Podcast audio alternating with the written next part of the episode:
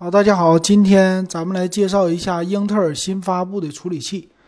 那说到处理器呢，今天发生的新闻就是华为，他们家在明天九月十五号之前，他们要从，呃，咱们中国的台湾运回来芯片是超过一千万片，这个是麒麟的九千系列，也就是它可能是最后一代的麒麟系列的高端处理器了。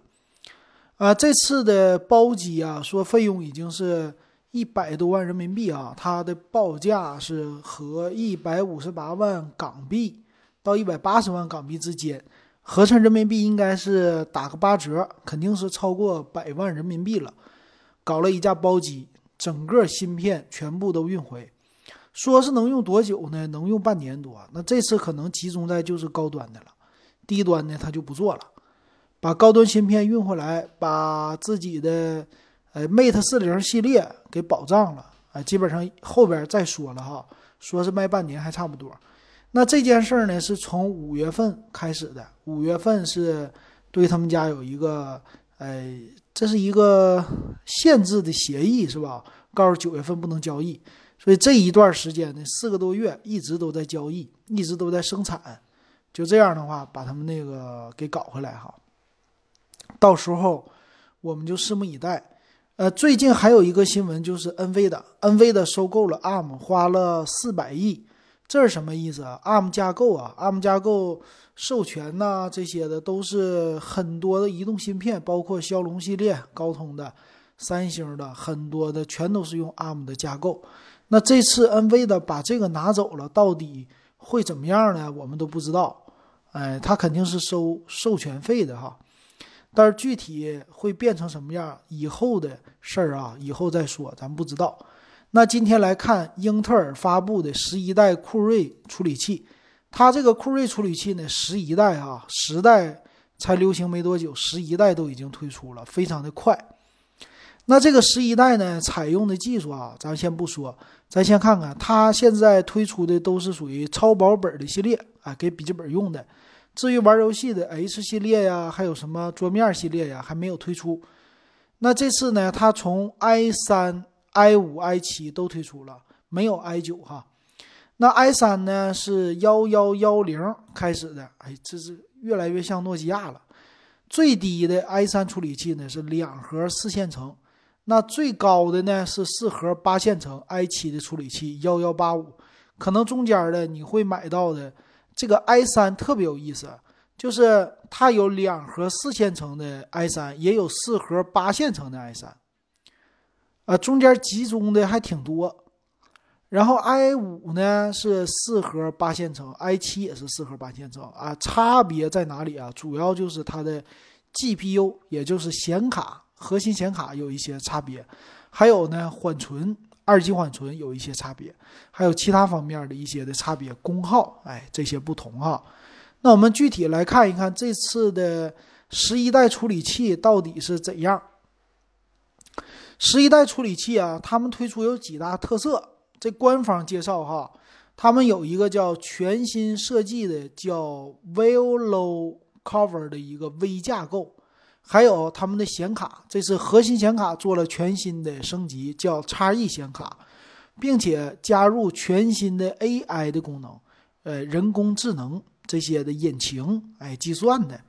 再有一个呢，就是对于媒体，还有说叫显示引擎的支持，啊，这些内容。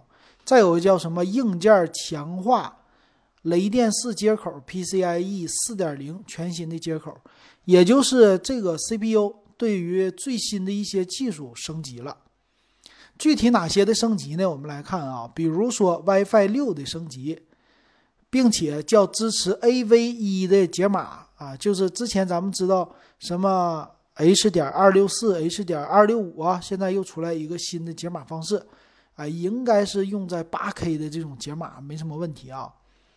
那我们一个一个的来说啊，这个芯片它首先呢采用的是十纳米的一个架构工艺，这个十纳米呢可能是远远的落后于台积电的七纳米了，因为七纳米已经生产很久了。但是对于英特尔来说呢，还是挺不错的，算是比较新的哈，十纳米的工艺。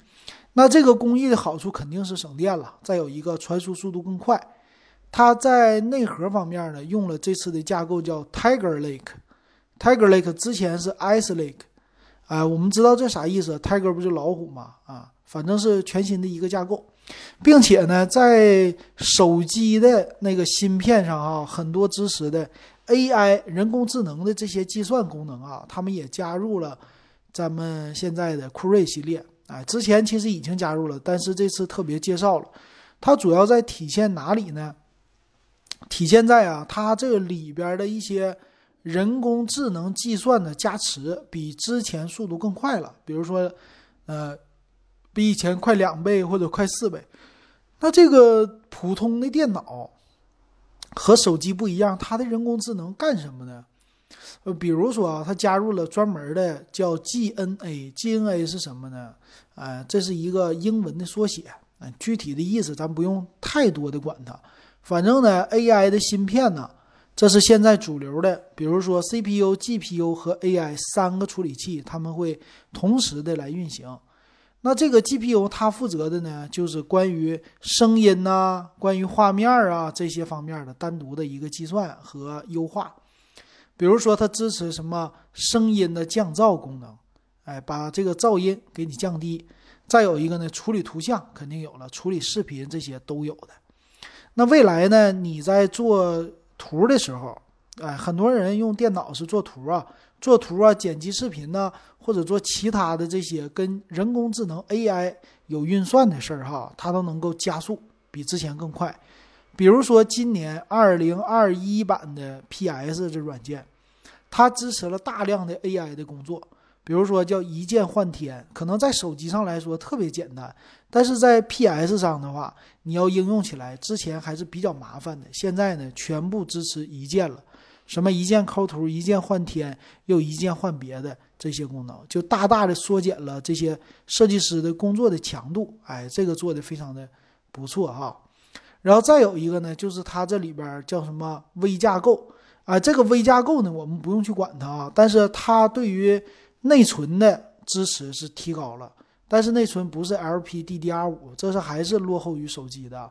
它支持的是 LPDDR4X，最高是四千两百六十六兆赫兹，这个频率增高了。再有 DDR4 三二零零的规格都支持，并且内存呢最大支持到哎六十四 G 的内存，也有三十二 G 的内存，这一点上也是满足了很多人打游戏啊，或者说增加这个。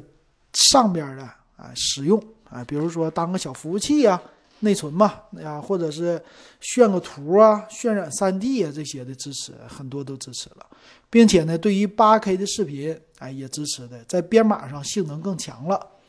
再有一个呢，就是封装的技术也不同。什么叫封装？就是你这个芯片，它放在电脑、笔记本电脑里边的大小不一样。它推出了两种的，一种呢就是。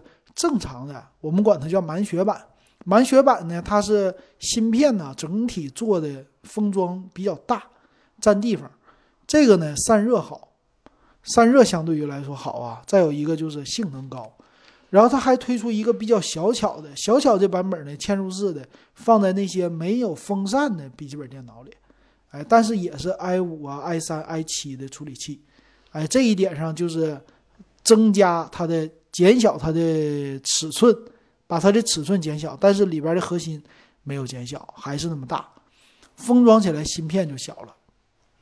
那这样的封封装技术啊，将来就是有那种没有啊没有那个风扇的笔记本电脑会推出超薄的笔记本，哎，到时候你会不会想要啊？没有风扇，比较安静的这些。再有一个就是它的。显卡了，显卡叫叉 E 显卡，锐炬显卡。这次也说了啊，显卡是比之前的核心显卡强了两倍。那支持什么呢？很多人说显卡强在哪里啊？你就这么说吧。他说，呃，核心频率是达到了一点三五 G 赫兹，能够在一零八零 P 六十 FPS 六十帧的速率下运行英雄联盟、CS:GO 等等游戏。并且呢，在一零八零 P 三十帧的情况下，能够运行《战地五》还有《绝地求生》，这个你觉得可以不？它就是一个核心显卡哈，而且这个核心显卡呢有三种架构，什么呢？有低功耗、高性能和高性能计算。低功耗呢就是正常的，就是叫 TDP 五到二十瓦的，最高是五十瓦的一个扩展。那这个用在哪里呢？就是正常的我们现在笔记本电脑。再有一个呢叫发烧级，属于高性能的 HP 系列哈，这个功耗呢在七十五到两百五十瓦，用在哪里呢？比如说他说叫发烧游戏市场或者数据中心 AI 领域。再有这架构还有 HPC，就高性能版本用于超级计算机，同样的架构啊，这个有意思吧？所以这次呢，最大的看头应该是这个显卡了，哎，别的方面不是那么特别大的一个看头啊。那整个的架构虽然改了，但是四核八线程这些没有变的，支持的功能呢，可以说最新的都支持了，还是不错的。到时候我们就看它上市时候的价格了。到底这个价格怎么样？毕竟呢，十纳米的它的制程啊，跟人家七纳米还是没法比。但是我挺想看到一个对比，就是它的核心显卡和 AMD 比到底怎么样，他们俩对着 PK 一下。这次也是啊，因为这几年 AMD 对它的攻击也挖走了不少它的份额。再有一个呢，苹果公司也是推出了将来的 ARM 架构。那苹果的电脑今年。更新了一批，明年还会不会更新呢？我们不知道，还会不会有十一代的 MacBook 呀，或者 MacBook Pro 啊这些的，不知道。哎，那英特尔来说又失去了一个核心的伙伴，又失去了一个市场，对他来说，他必须得转型了。要如果不转型，对他没有什么太大的好处哈。这前有狼后有虎，中间的夹击，到时候我们就看看这未来的一两年它的变化到底怎么样。反正我们主要就是关注这笔记本的售价能不能降低。你既然这么强了，我还要独立显卡吗？你的价格会不会五千之内和 AMD 平起平坐呀？这个售价，如果是这样的话，那我们消费者是非常乐意看到的，那我们就会支持你，对不对？好，那今天的节目我就说到这儿了，欢迎大家给我评论、留言还有点赞。